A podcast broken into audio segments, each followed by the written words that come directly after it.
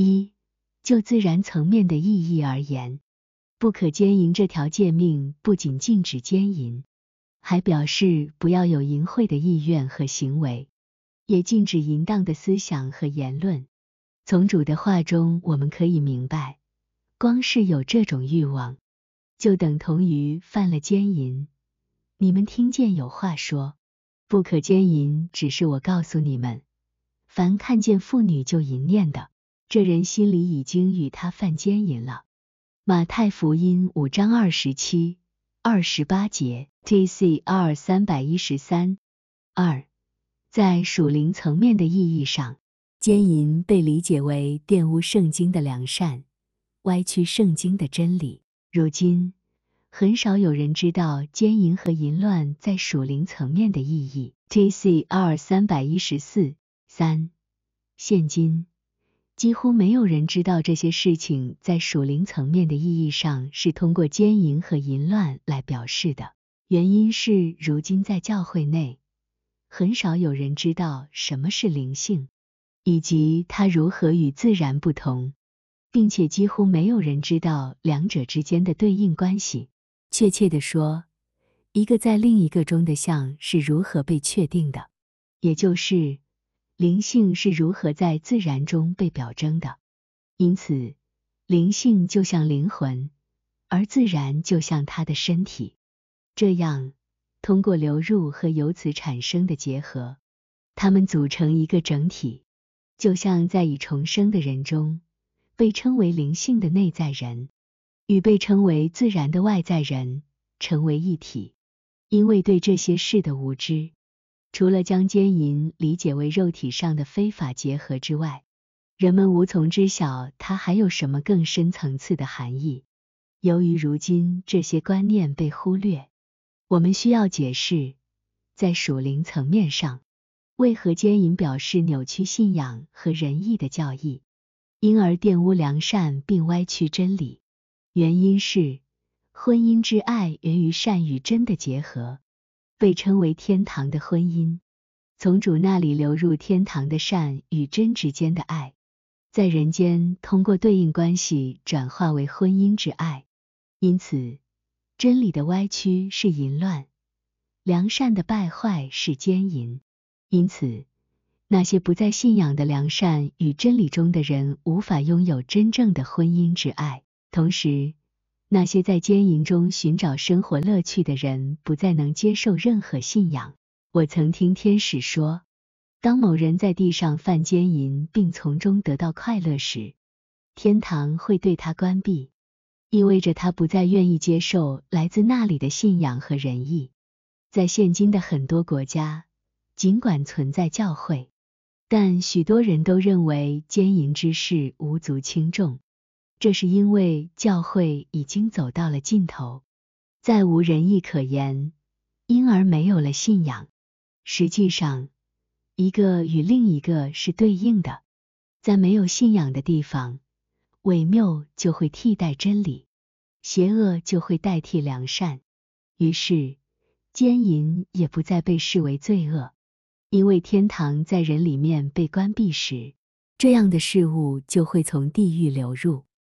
从内在或属灵层面的意义上看，奸淫和淫乱就是对信仰和仁义的真与善进行歪曲和败坏，因此也是通过对圣经的不当应用来确证伪谬和邪恶。从圣经中的多处经文中，我们可以看到奸淫、淫乱和娼妓被提及。以西结书中也有明确的描述：人子啊，你要使耶路撒冷知道他那些可憎的事，因你的名声就行邪淫，你纵情淫乱，使过路的任意而行。你用衣服为自己在高处结彩，在其上行邪淫。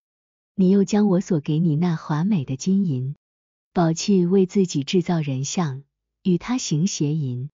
并且你将给我所生的儿女焚献给他，你行淫乱岂是小事？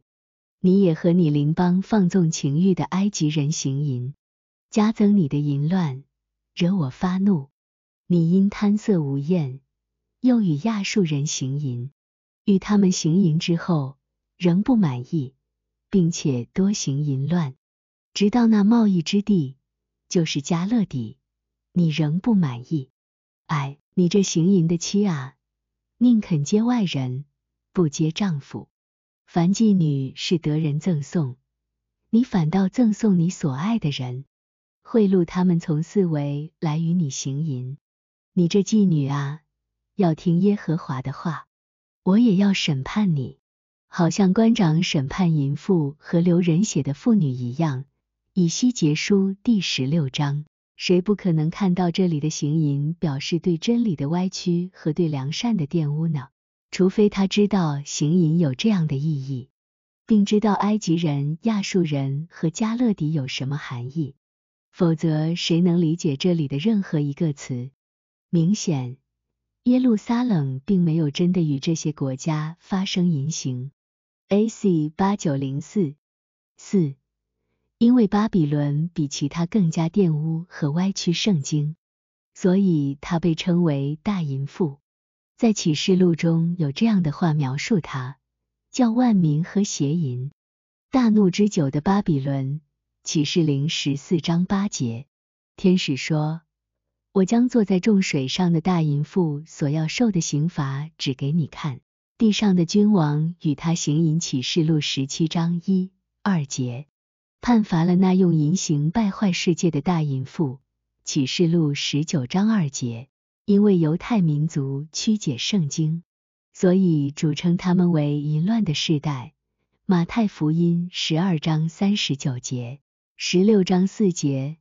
马可福音八章三十三节，并称他们为妓女的种。以赛亚书五十七章三节。此外，还有很多其他地方，其中奸淫和淫乱被理解为对圣经的玷污和歪曲。T.C.R. 三百一十四五，在属天层面的意义上，奸淫表示否认圣经的神圣，并对其进行亵渎。这一意义源于前面的属灵层面的意义，即玷污圣经的良善和歪曲圣经的真理。那些否定并亵渎圣经神圣性的人，也是那些在心中嘲笑所有教会和宗教事物的人，因为在基督教世界中，所有教会和宗教的事物都来自于圣经。